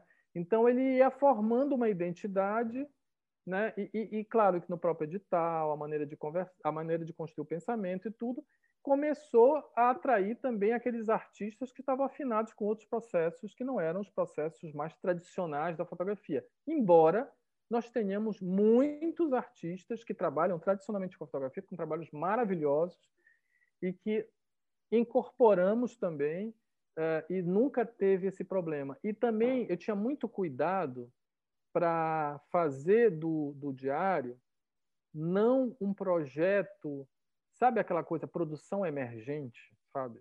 É, eu não suporto essa palavra, sabe? É, nós tivemos premiados, nós tivemos premiados de 50 anos. Teve um fotógrafo de Fortaleza maravilhoso que foi premiado na segunda edição. É um professor de 60 anos. Nós tivemos há, há quatro anos atrás um fotógrafo maravilhoso do Paraná também, que foi premiado com os retratos belíssimos. Ao mesmo tempo que nós temos aquele cara que surgiu ontem, que está trabalhando com som. A gente já teve obras sonoras no Diário Contemporâneo, né? Então, assim, tentando resumir, a partir daí, ele pega a, digamos assim, a dianteira e vai e segue, né? Expande para cada das janelas. E aí, no, uh, eu criei também no edital é, de que algumas obras ficam para o acervo do Museu de Arte da UFPA, de forma bem discreta. Tá? Então, fica para lá. Os premiados são incorporados ao acervo. Quando chegou em 2014, a gente resolveu é, convidar, a gente viu que os artistas estavam vindo espontaneamente para Belém participar da montagem e tal. Isso criava uma dinâmica muito legal. Fora os artistas que eram premiados, que a gente trazia, né? Mas muitos artistas estão teve ano que tem uma galera aqui, sabe? Pessoal do Rio, do Rio Grande do Sul, uh, do Ceará, todo mundo aqui participando do, do, do, processo. Então havia uma relação muito legal com os artistas de, de respeito também. E aí a gente resolveu aproveitar esse momento e a qualidade dos trabalhos, fizemos alguns convites de doação, sabe? Pensando também na estrutura que a Casa das Janelas, a Casa das Janelas tinha, o sistema integrado de museu, de reserva técnica e tal, e de acervo. E aí, em 2016, a gente instituiu a coleção Diário Contemporâneo de Fotografia, que é um projeto de acervo dentro do, de, de, de coleção. Né? Ela tem essa nomenclatura, mas ela é abrigada em dois museus públicos. Então, o Diário Contemporâneo ele é um projeto que ele não funciona se ele não tiver os museus, institu as instituições públicas com ele. Se ele não tiver isso, ele não funciona. Ele não é um projeto apenas realizado por o seu promotor numa iniciativa privada. É uma relação da iniciativa privada com a importância e a estrutura do poder público, né? das instituições museológicas. Então, a gente criou é, e ele foi se construindo dessa forma. Né? É, é, e aí, claro, que o meu trabalho de curadoria eh, foi exigindo, quer dizer, esse trabalho foi exigindo de mim uma, um preparo, um fôlego maior, porque o projeto acabou tendo várias sessões fora a amostra geral, a amostra principal, vamos supor assim, existia a amostra do artista convidado e tem eventualmente, mas a gente não cria modelos, algumas mostras especiais, né? Eh, ou de produções daqui, eh, ou, por exemplo, teve um ano que a gente chamou a Elaine Tedesco de Porto Alegre para trazer um projeto dela chamada Mostra Audiovisual Sem Destino, eh, que era uma parceria com o Instituto Goethe, lá de Porto Alegre. Aí teve já uma mostra que era só só fotografia do, do digamos do, dos fotojornalistas, né? Então tem muitas sessões que ele foi se ampliando, por isso que eu digo, é um projeto, não é um salão, não é apenas o edital, ele é muito maior. E claro que foi demandando de mim uma um preparo não só físico, mas assim conceitual, intelectual para eu tô aqui fazendo curadoria e claro que eu já tô ao longo dessa década Aí foi, tudo juntou, né? Porque eu entrei no doutorado, eu fui para a área da teoria, história e crítica de arte, é, que é que não foi a minha formação, né? Mas eu já estou lidando é, com um grupo que estuda arte e fotografia, estou é, sendo orientado pelo Tadeu Chiarelli, que é uma figura muito importante na minha formação. Então, quer dizer, eu já estou ali sendo um pesquisador, tentando entender o processo de, de, de, história da arte, não tendo formação em história da arte, mas, ao mesmo tempo, trabalhando in, intensamente no projeto de diário. Então, isso foi realmente é, é, o, o, meu trabalho quando eu comecei a é, me fortalecer para dar conta do que eu queria que o Diário Contemporâneo fosse, entendeu? Queria que você comentasse um pouco o que, que você sente. Eu, eu, entendi, eu entendo totalmente, endosso isso que você falou de que não é um, um evento, não vou nem chamar de prêmio, né? não é um evento, é, não é um projeto, melhor dizendo, que lida só com produção emergente, né? Agora, eu queria que você comentasse, já que são 11 anos, né? agora 2020 teve a 11 edição, inclusive você até fez uma exposição né? É, de 10 anos, 2019, nas né? Interseções, que parecia muito bacana. Mas queria que você comentasse um pouco o que, que você acha que mudou no perfil dos artistas que aplicam, entende? Assim, eu não vou nem falar dos artistas jovens, porque o que quer dizer jovem, né? Sempre essa interrogação. Mas o que você sente que mudou nessas práticas sobre essa compreensão do que poderia ser fotografia expandida nesse leque aí de 10 anos? Olha, eu acho assim, uma coisa que mudou, eu falei da, do, do, emergente, eu sentia muito mais na primeira metade da, da década de 2010. Parece que esse, essa palavra foi perdendo um pouco o sentido. Não sei, eu acho que as pessoas não utilizam tanto quando utilizavam um tempo atrás. Que bom, né? Agora, curiosamente, eu posso verificar que na trajetória do Diário Contemporâneo existe uma parcela muito significativa eh, de jovens artistas. Jovens artistas no sentido maior. Ele dá muito espaço, mas ele nunca se, é, digamos assim, é, é um projeto que ele nunca delimitou idades, enfim, nunca, nunca. Mas ele, eu percebo que muitos artistas que estão ou início de carreira, e também é, é tão relativo isso, início, meio de carreira, essa coisa toda, mas muitos artistas que estão ali estão no, no, no, calor da hora, estão começando a produzir nos últimos cinco anos, seis anos e tal, eles têm um espaço muito é, é, é, generoso no, no, no, projeto, né? por meio do olhar das pessoas que estão nas comissões. Né? Porque também, assim, o trabalho curatorial que eu faço, ele é também meio em camadas eu, eu me vejo como curador geral do projeto e vejo como curador das exposições e de não e, e de algumas exposições mais específicas. Agora está diminuindo mais esse meu papel de curador, o que é um outro assunto. É, mas assim, eu estabeleço um mote curatorial a, a comissão, é, é, é, eu não, por exemplo, eu participei de duas comissões só. Eu costumo acompanhar o processo, colaboro nas discussões, eventualmente, às vezes ajudo a falar de um trabalho ou mais que eu conheça e tal, mas a comissão é soberana e eu prefiro ficar de fora. Participei oficialmente de duas, tá? E acho complicado, porque eu sempre quero selecionar todo mundo. É, e, e, é horrível, né? E, e também, assim, é, acho que eu acho que todo o trabalho artístico ele é um trabalho essencialmente em processo, né?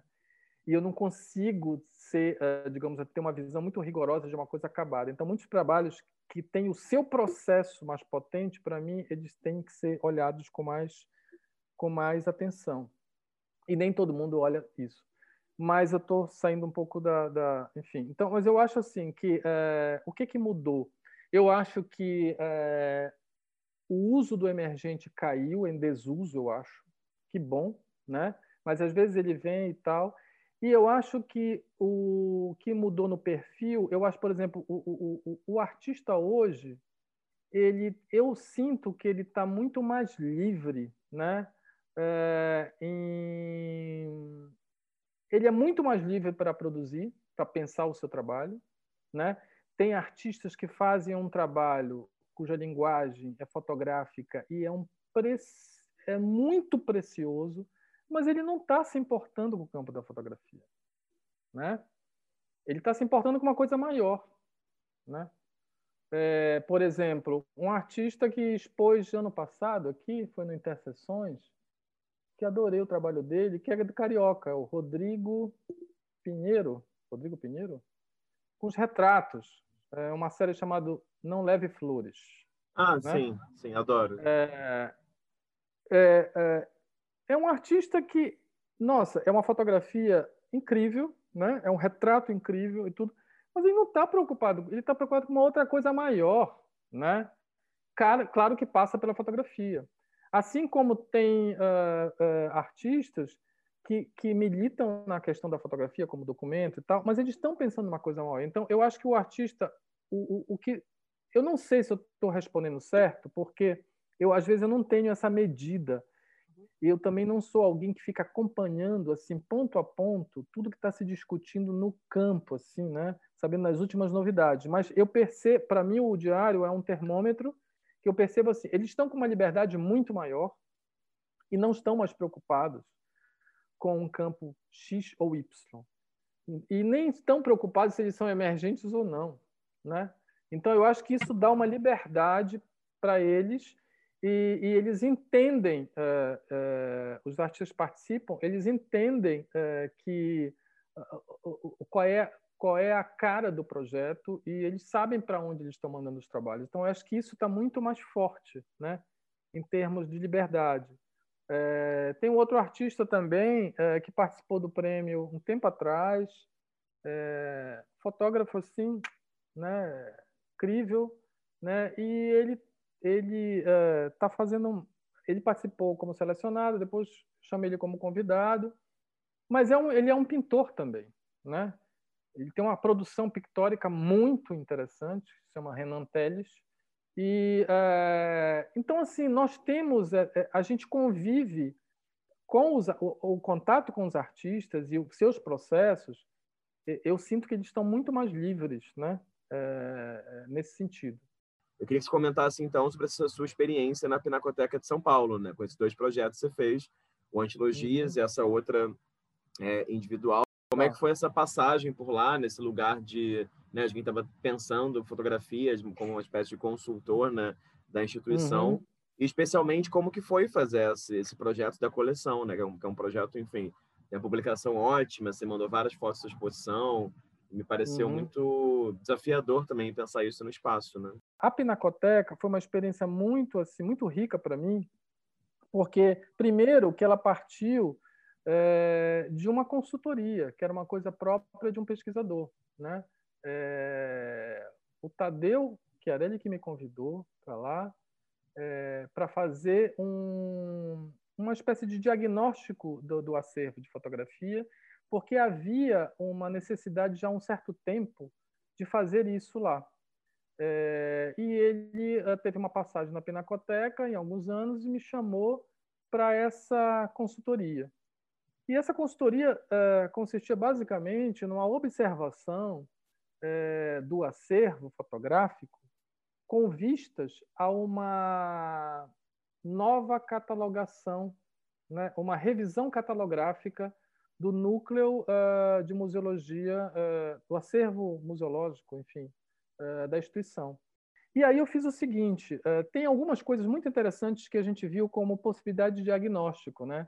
Não, isso está registrado também nos textos do, do, catálogo. Mas é importante falar assim que não foi uma coleção, não foi um projeto de coleção, como muitas coisas acontecem no Brasil. Nada é programado, nada é projetado, né? É, a, coleção começou por conta de um convite da Iara Amaral, nos anos 70, para o Cristiano Mascaro, vem fazer um ensaio sobre os dois bairros daqui, das Redondezas, Bom Retiro e Luz, uma, um trabalho comissionado, e que virou uma exposição, né? e que foi o primeiro conjunto de imagens fotográficas que entrou na Pinacoteca. A partir daí, começou o que seria uma coleção fotográfica na Pinacoteca. Dali até os anos 90, isso se dá de forma muito esparsa. E a partir dos anos 2000, a Pinacoteca começa um programa mais regular de exposições a partir da curadoria do Diógenes Moura. A coleção se constitui exatamente num período histórico mundial em que os processos analógicos vão se transformando em processos digitais. Então, cara, tu pode pegar pode fazer uma exposição na Pinacoteca é, a partir do ponto de vista dos processos, dos processos técnicos, impressão, captação, tipo de papel, tipo de impressão, porque tem um momento que é uma bagunça, entre aspas. Porque vai se o analógico vai se perdendo, vão entrando os primeiros processos digitais, os primeiros tipos de impressão. Então, isso tudo, o acervo, a coleção flagra entendeu? Então, isso é uma, uma das questões interessantes. Outra questão também é que, inicialmente, ela se, é, ela se dedica a uma revisão também panorâmica de fotógrafos importantes de São Paulo. Depois ela vai ampliando para outras pessoas de várias regiões. Então, mas tudo isso acontece no calor das exposições, sem um, uma programação constituída de um acervo, entendeu? Então tem o seu lado bom e tem o seu lado ruim, porque não houve um projeto, né? Então ali tinha muita coisa. Agora, eu não queria também, a minha proposta foi aceitei, vamos lá, né? E, é, mas eu queria também, se era um, um, uma exposição que levantava pela primeira vez, porque eu acho que isso é, viu, Rafael? Foi a primeira vez institucionalmente, institucionalmente, formalmente, é, que a Pinacoteca deu uma visibilidade, vamos dizer, nas suas áreas nobres para a fotografia, digo, naquelas sete salas que formam o corredor principal das exposições. É, houve muita exposição importante na Pinacoteca de fotografia, tarará, tarará. muitas aconteceram nos espaços que que durante muito tempo elas, elas foram colocadas no subsolo, né, no porão, que tinha os espaços positivos, né, e eventualmente ali, mas ali parece o Antilogias foi mais ou menos a primeira o primeiro a primeira exposição grande com corpo assim bastante significativo, onde tentava fazer uma leitura do que é o acervo. Mas já que era um momento de reflexão, diagnóstico, e tal, era interessante, eu, eu, eu propus convidar muitos outros trabalhos, muitos outros artistas que não eram do acervo, para somar a essa questão da própria fotografia. Então a exposição ela, ela, ela, se, ela, ela foi construída a partir do eixo eh, do, do acervo, né? mas ela foi somada, a, digamos, a esse acervo, muitos outros trabalhos de artistas que não eram da coleção, uh, foram incorporados como uma maneira assim de uh, outras balizas, outras ferramentas, outros processos poéticos ali contribuindo para pensar aquele acervo, né? E no final uma parte uma, uma parte bem bacana é, foi é, incorporada no acervo, né? É, numa conversa com o departamento curatorial, várias análises aqui, eu fiz uma proposição, eles foram decidindo e uma parte foi incorporada uh, nessa nova perspectiva. Então foi um trabalho assim de muito fôlego, uh, onde eu tive o maior prazer de fazer e eu que tinha também muita responsabilidade, de certa forma, porque assim a Pinacoteca ela tinha de certa forma, primeiro, ela tem que, de algum modo, ela é representativa do espaço de produção da cidade de São Paulo. Né?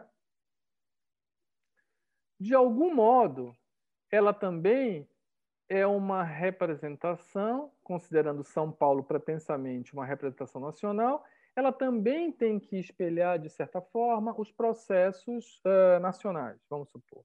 Né? E também ela tem que olhar para o Brasil de uma forma mais ampla, né?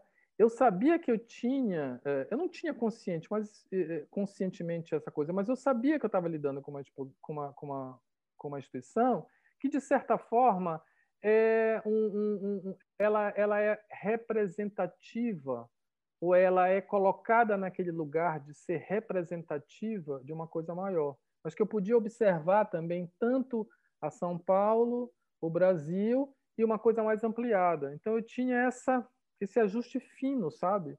Mas isso não não me impediu de eu fazer a exposição que eu achei melhor. Então, primeiro, eu, eu, eu, eu trabalhei com a ideia do antilogias, né? que é o oposto à antologia, que é um termo também que dá conta de uma coisa que não tem uma, uma, um sentido homogêneo ou completo. É, e eu trouxe a palavra fotográfico, no sentido de fotográfico, porque eu incorporei algumas obras que não eram fotografia do acervo. Né?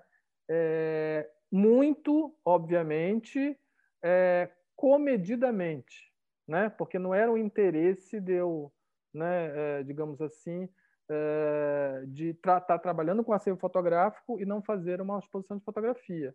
Mas eu pontuei algumas, uh, alguns trabalhos que, que, que atravessavam o limite da fotografia, também para tornar a discussão mais interessante. Agora, é, mas ao mesmo tempo eu criei uma linha narrativa, ah, vamos supor, histórica como início, né? E fiz uma narrativa meio circular, porque as, hum, você começava pelos anos 70, onde o Cristiano Mascaro começou a coleção, e aí eu chamei o Pedro Neri, que é um curador que trabalhava na época na Pinacoteca, ele não está mais, e um cara formidável, porque quando eu entrei para fazer a consultoria, é, eu precisava olhar o material do Cristiano Mascaro, e que, que era o início da coleção. E o Pedro Neri tinha feito uma exposição, é, quando eu entrei, tinha feito uma exposição no ano anterior com esse material, né? E é um cara que, com, é, é, é, na verdade, conhecia muito o trabalho.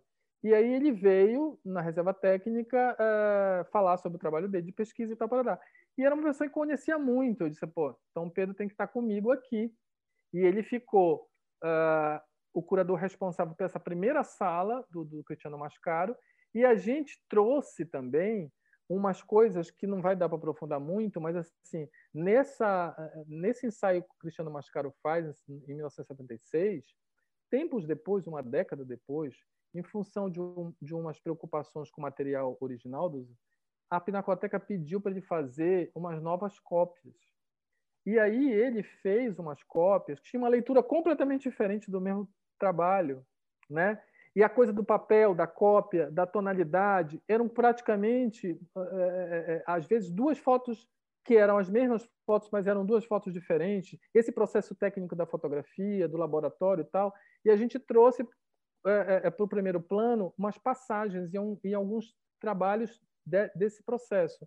Então ele veio e aí foi legal porque assim eu também pude fazer um, um trabalho de historiador, né? Porque assim é, as duas primeiras salas são bem o início. A primeira sala do Cristiano Mascaro, e depois vem a sala, inclusive eu mandei até umas imagens para ti, onde o universo cultural dos anos 70 está muito presente.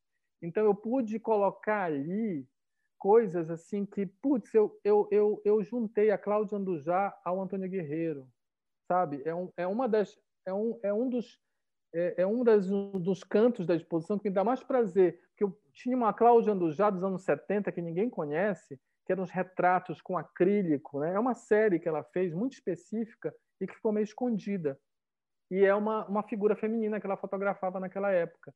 E ali, esse retratão assim com acrílico da Cláudia Andujá estava do lado de uma sequência da Sônia Braga, é, de uma fotografia da Sônia Braga para a revista Interview, que é lindo, um retrato lindo que faz parte meu, da minha memória de, de, de adolescente, daquela revista grandona e esse, esse universo do Antônio Guerreiro, que se misturou a Lair Gomes, que vai se misturando com material, por exemplo, do Armando Prado, que fez nos anos 70, mas ninguém conhecia praticamente, né? que é um fotógrafo paulistano. Né? Então, eu tive um pouco essa chance, é, com essa infraestrutura que o projeto me dava, que a instituição me dava, de fazer algumas articulações históricas, por meio da história ou por meio também das narrativas, eh, que me possibilitou um desenho muito interessante. assim. Eh, agora é um trabalho que é, era muita gente, né? No Sete Salas é muito grande assim, e foi realmente trabalho de fôlego. Mas eu tive uma experiência também como como essa responsabilidade, digamos, do trabalho do historiador, de pensar, afinal de contas, o que é aquele acervo, né? Então tem muitas passagens e eu também não queria criar uma narrativa muito, é, vamos dizer assim, é, muito linear, tanto que ela, ela é circular. E tem, uma, tem um trabalho também que eu adorei colocar lá, e eu, não, eu perdi as imagens, não sei onde elas estão, que ocupava também os, os corredores externos, que é o, o trabalho do André Penteado, chamado Missão Francesa, que ele fez um livro, né? E são as fotos grandonas e tal e que ficou dialogando com a própria estrutura arquitetônica da Pinacoteca, né? É, mas assim, por exemplo, tinha uma sala de livro, onde os livros eram livremente manipulados numa mesa que você sentava, sabe?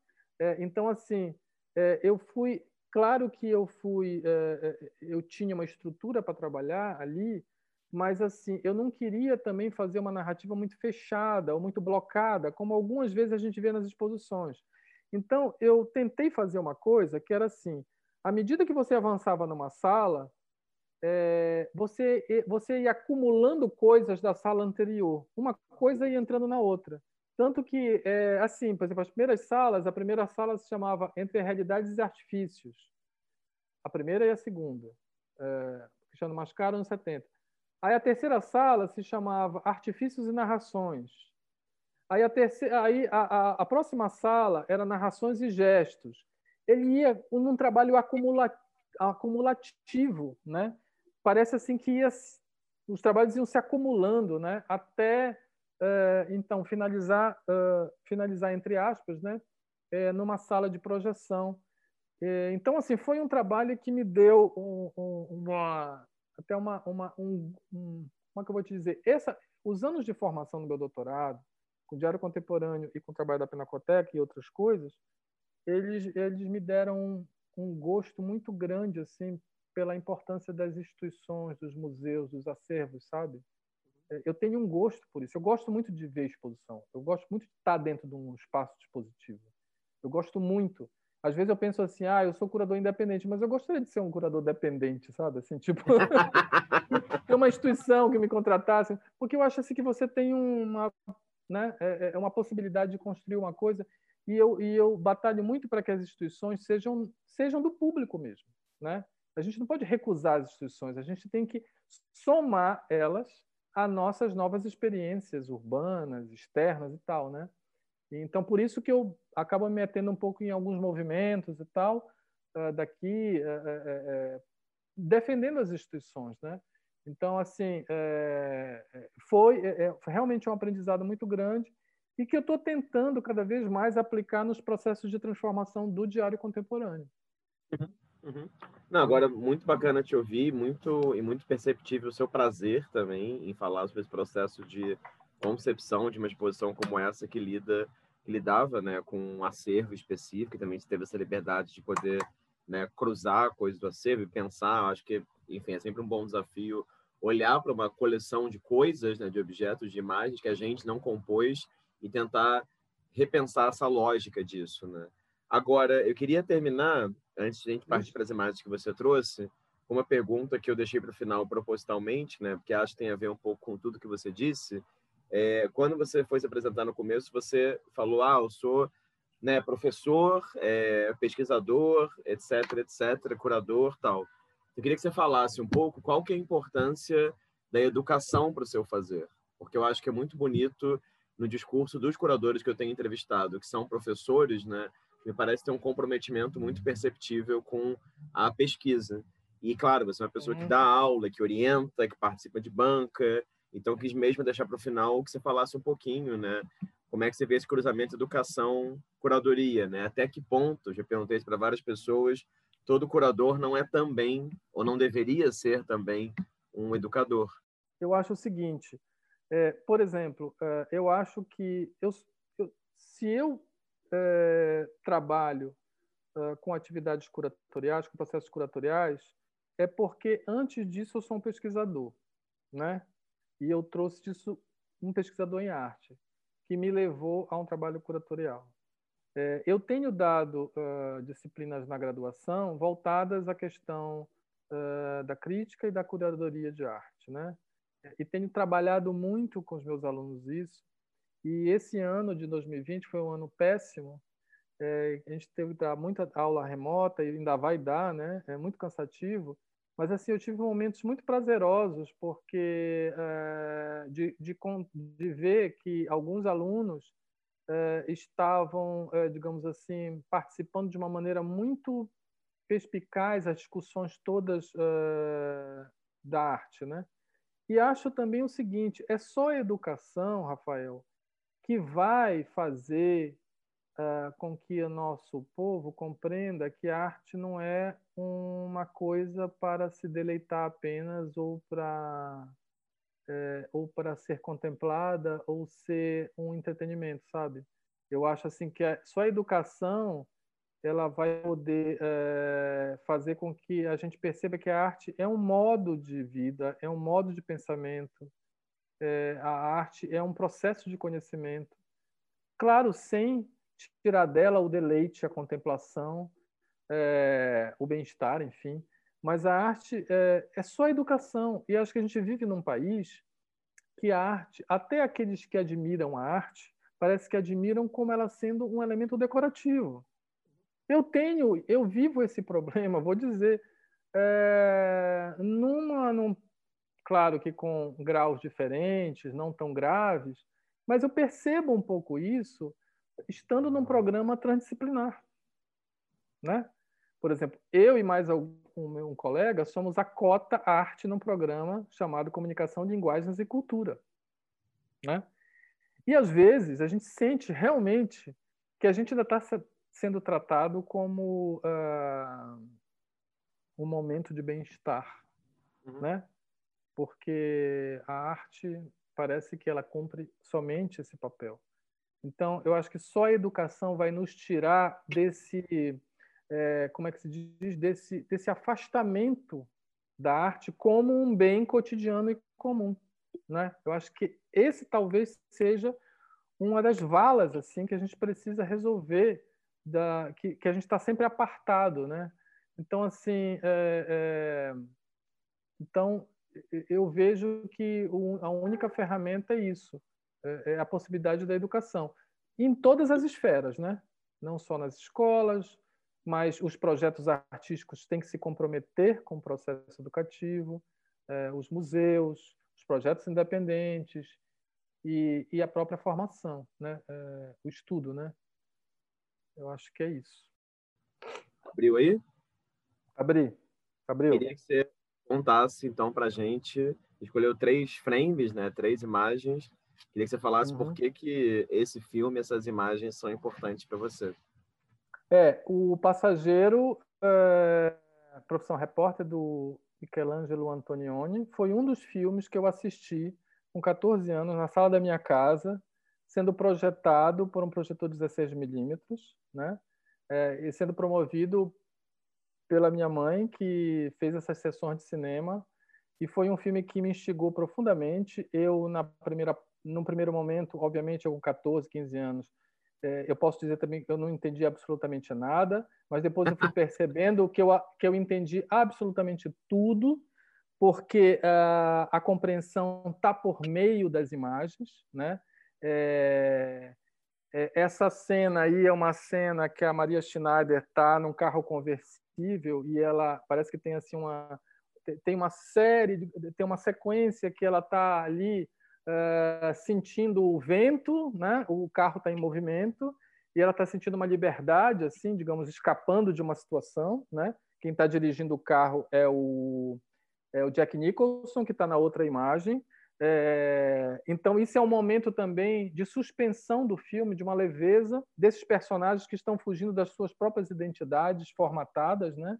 É a outra imagem, é a outra imagem. Outra, é tá, imagem. Deixa eu passar é, aqui. Então. conversível, tá? É, também tem uma imagem aí que é ele fazendo, né, é, não está aqui, obviamente, que eles estão no teleférico e ele faz um gesto de voar também, né? Então é um pouco análogo a esse gesto dela no carro. Esses personagens estão se desgarrando de uma situação uh, ou de confinamento ou de, de uma identidade já já foi pré-estabelecida, de uma situação perigosa é, e é um filme que me marcou bastante, porque eu acho que ele foi um filme que me formou completamente como artista. O meu trabalho como artista, aí eu vou falar, é, o meu trabalho como artista, é, ele, ele, ele, ele adquiriu nas últimas décadas, na última década, um sentido muito assim narrativo, né, de, de, de combinações de imagens eu me apropriei também de imagens, de filmes, de pinturas, quer dizer, eu comecei a perceber cada vez mais que a fotografia ela não era uma imagem única, era a potência de, de uma narrativa, de uma escrita, né?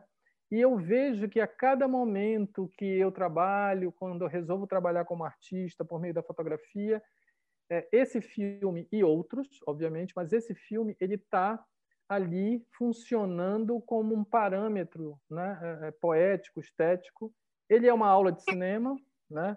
É, ao mesmo tempo também ele tem passagens muito emblemáticas assim da história do cinema contemporâneo, é, câmeras que não têm corte, né? plano sequência sem corte, é, e ao mesmo tempo o charme dos anos 70. Eu sou louco pelos anos 70, talvez uhum. seja uma memória de infância, a cor dos anos 70, que talvez nem seja a cor dos anos 70, seja a cor dos filmes dos anos 70, né?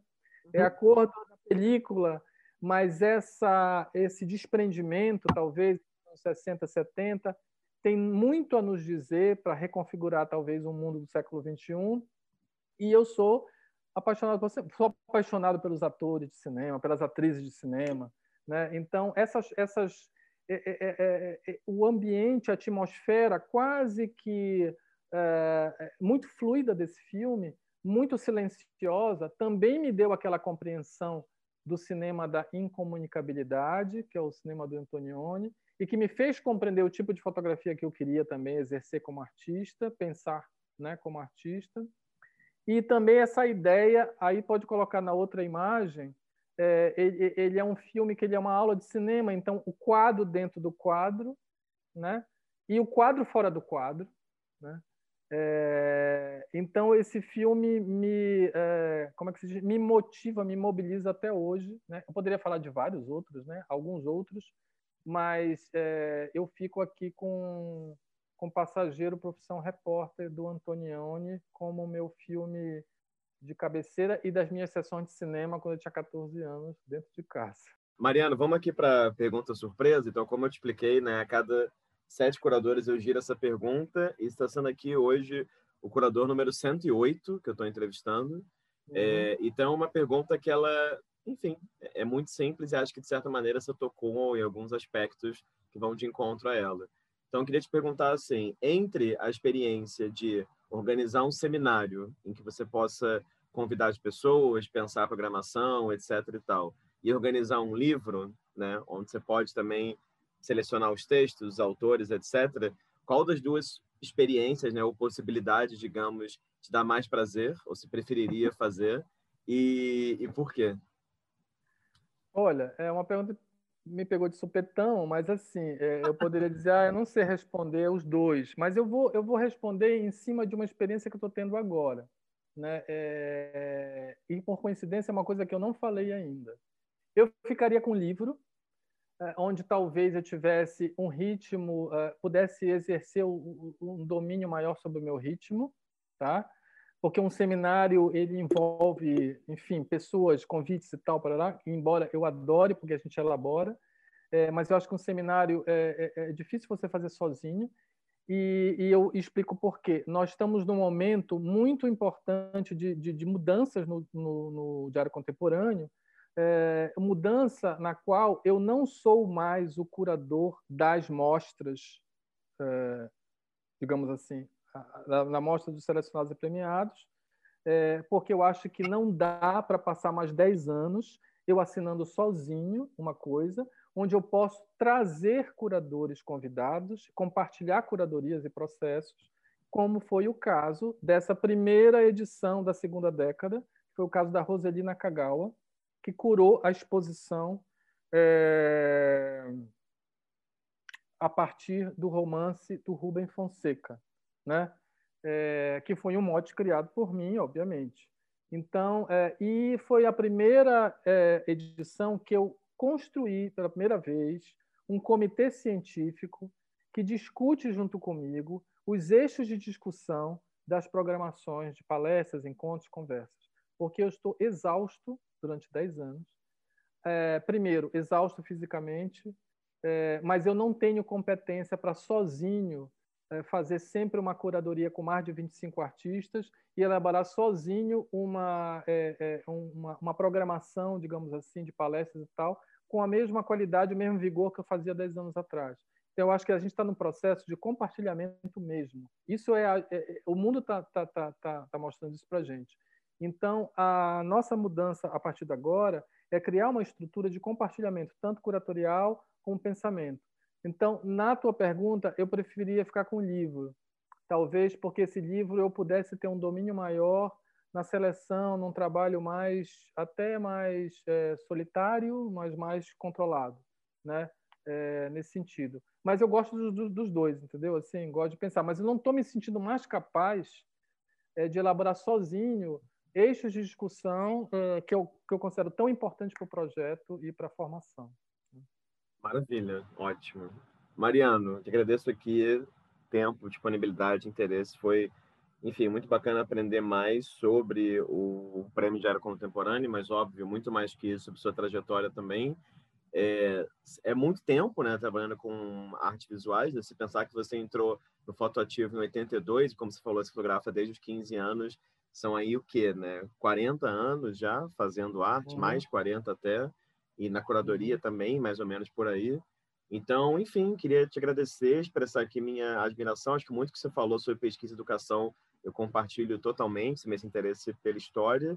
E queria também, uhum. né, claro, dizer que é por trabalhos como o seu, e, né, e não só pelo seu, mas de outras pessoas da sua geração, que uma nova geração também, uma geração mais é, jovem, digamos assim, de curadores, segue trabalhando e segue trilhando. Então, eu queria só uhum. te expressar aqui minha admiração, te agradecer por tudo e agradecer pela entrevista também. Eu queria também agradecer, Rafael, a, lembrança, é, enfim, que afinal de contas a gente está aqui num outro ponto né, do, do país, né, e tra trabalhando também de diversas formas. É, e acho também admirável esse, esse banco de, de, de relatos aí, é muito fôlego, né? é ter muito fôlego para fazer isso. É, enfim, eu só tenho a agradecer também a oportunidade e para contribuir na, nesse processo de pesquisa teu. Maravilha. Muito Ótimo. obrigado mesmo. Obrigado. Bom, para quem assistiu esse vídeo até aqui ou, ou, escutou o podcast, né? Essa foi a minha entrevista com o Mariano Clautal, que é curador que vive em Belém do Pará. A gente lembra, então, que há dezenas de outras entrevistas com outros curadores e curadoras nesse canal e também, enfim, acessíveis via YouTube, via Spotify, via outras plataformas de podcast, Instagram, Facebook, enfim, estamos vendidos a todas as redes sociais possíveis. Então é isso. Obrigado pela presença virtual e até uma próxima.